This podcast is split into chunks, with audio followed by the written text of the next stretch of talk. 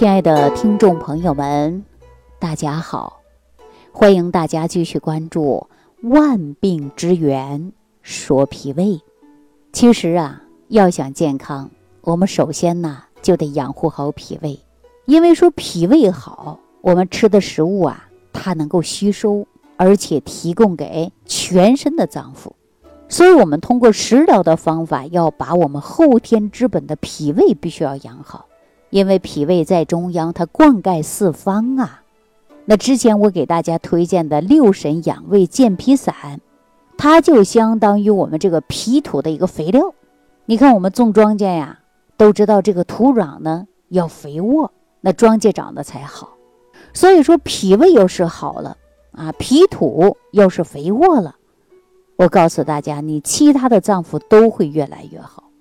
所以说脾胃病啊，它绝对不是小病，咱们呢不能不重视它。得了脾胃病，不管是用药还是食疗方法的养，我们想尽办法都把它养好。但是无论是用药治还是食疗方法的养，我们是需要提前要辩证的。我们说辩证调养、辩证施治啊，就相当于我们庄稼施肥一样。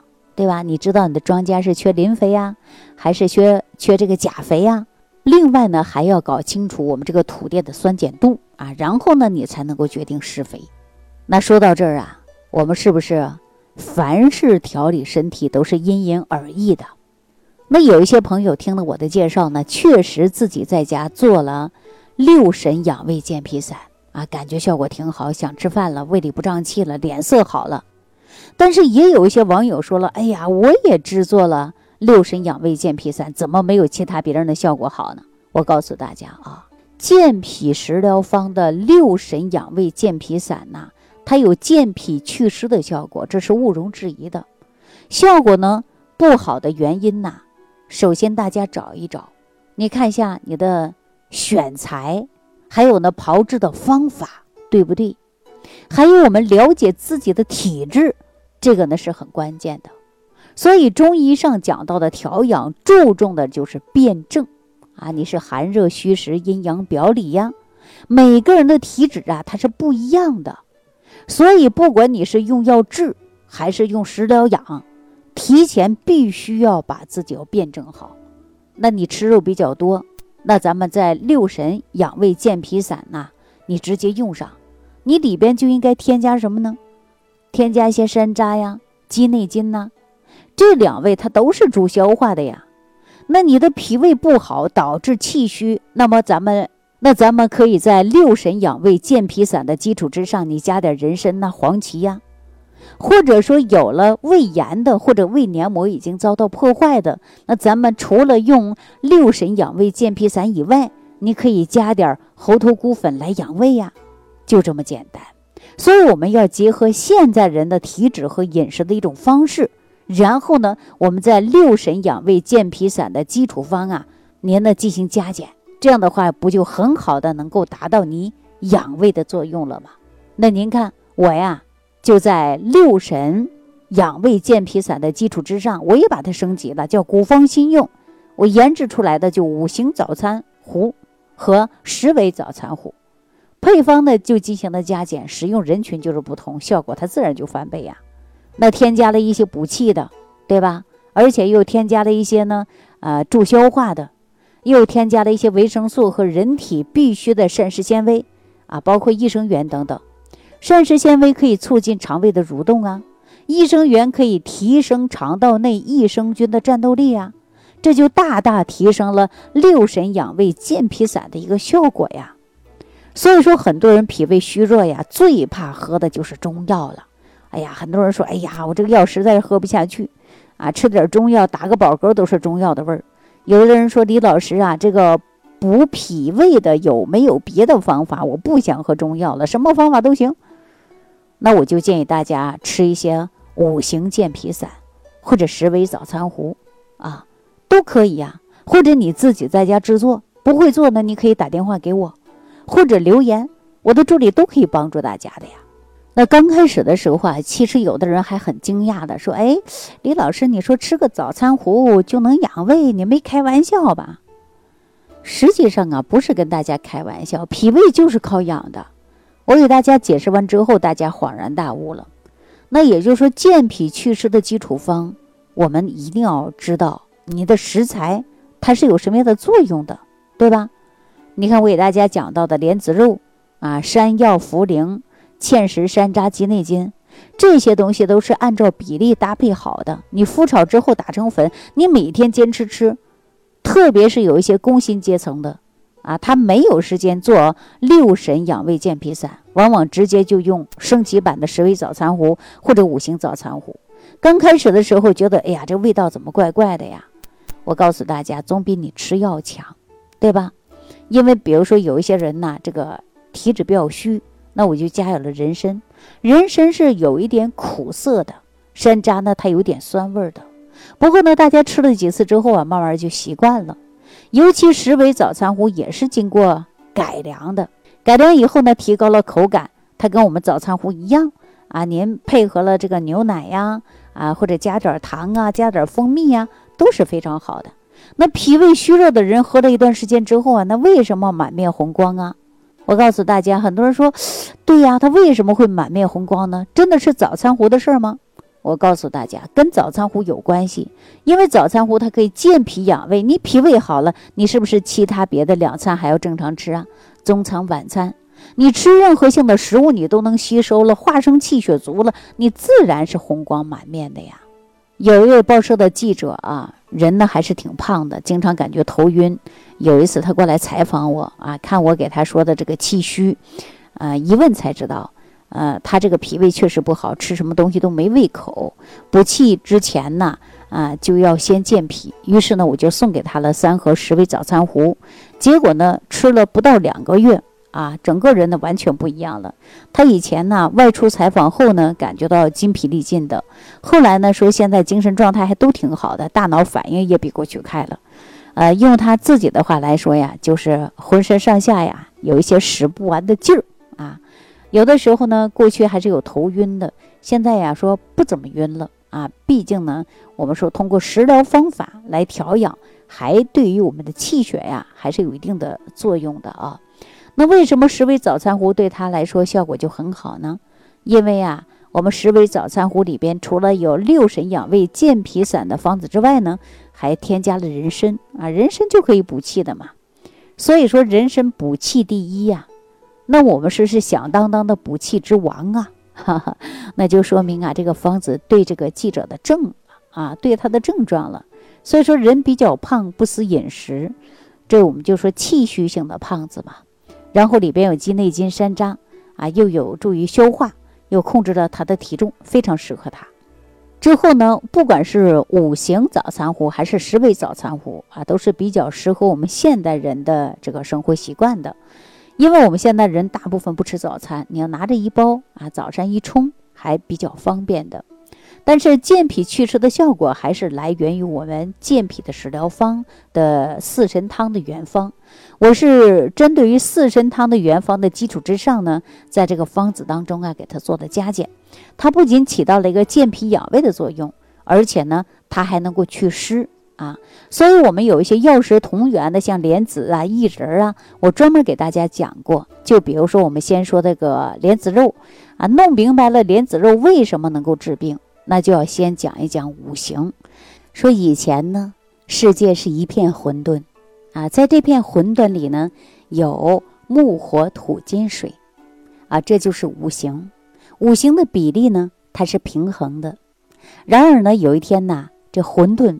被打开了，这木火土金水呀，纷纷的从里边流淌了出来，于是呢，就打破了平衡。有的地方呢，金多了；有的地方呢，木少了；有的地方呢，火多了；有的地方啊，水少了。从此呢，世界就形成了森林呐、湖泊呀、飞禽走兽啊，当然还有我们的人类。啊，人呢，归根到结底就是有木、火、土、金、水，按照一定的比例组成而来的。那由于木、火、土、金、水啊，它是不同的比例组合，所以说世界上呢就形成了呃纷繁复杂的万物。那从这一点上来看呢，人实际上呢是与万物相通的，人与一棵树、一棵草、一条鱼，它是没什么两样的，都是由五行演化而来的。所不同的呢，仅仅是五行的组合比例啊。正因如此，组成人体的每一样东西啊，我们都能从自然界当中寻找到。这就是中药为什么能够治病的秘密。五行按照一定的比例配合组成了人，那这个比例不平衡了，人呐就容易出现生病了。那怎么办呢？中医根据身体的情况。找来一些花呀、草啊、啊石头啊、虫啊这些东西呢，偏重于木啊，有的偏重于金。如果说人缺了金而生病，那么我们就给他吃一些含金的东西；如果有的人呢因缺木生病，我们就给他吃一些木性的东西。这样人体啊，这不就五行平衡了吗？人就健康了。那我们说说莲子，莲子呢是大自然当中最独特的植物之一。一般的植物啊，都是生长在陆地上，吸收着土壤当中的精气。然而呢，莲子生长到哪儿啊？哈，大家都知道，它是泥土里，既吸收着土气，又吸收着水气。我们都知道啊，天地万物都是由木、火、土、金、水构成的。一般的东西呢，都是秉承着五行中的一行。但莲子呢，不仅秉承着土和水，由于它自己本身呢又是木，所以呀，秉承着五行当中的三行。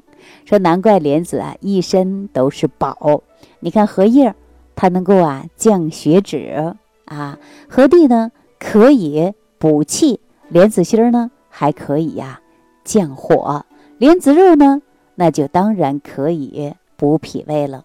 所以说，莲子的药性啊是平和的，味道呢稍稍有一点点甜。《神农百草经》当中记载啊，它列为上品，认为它能够补中养神、除百病。久服身轻耐劳，不积延年。补中就是补中气呀，中气是什么呀？中气就是脾胃之气。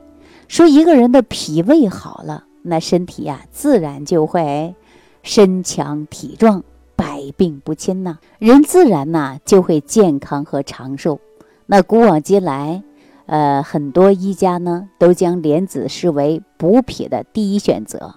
那清代黄元玉说，莲子甘平，肾益脾胃啊。大家呢千万不要低估古人的话，古代一些大医家的话呀，可不是随便脱口而出的。每一句话呢，都是经过了自己反复实践的，所以呢，我们在神农选每一种草药的时候，他都是自己做过实验的，都是神农尝百草嘛。所以说，黄元玉啊，说出这个八个字呢，也是有自己呢积累了十几年的经验的一个结晶。那我在生活当中啊，确实也遇到了很多脾虚的人啊。总的来说，用莲子肉效果还是非常明显的。那接下来呢，我再给大家说一下薏米。薏米是最大的功效在哪儿呢？就是祛湿啊。汉朝呢有一位将军叫马援，光武帝刘秀令他南征，马援率领着大军一路所向披靡啊。当他们来到广西桂林一带的时候啊，大军却遇到了麻烦啊。原来呢说这些士兵啊和将士啊多为北方人，那广西桂林一带呀那是湿热潮气重啊。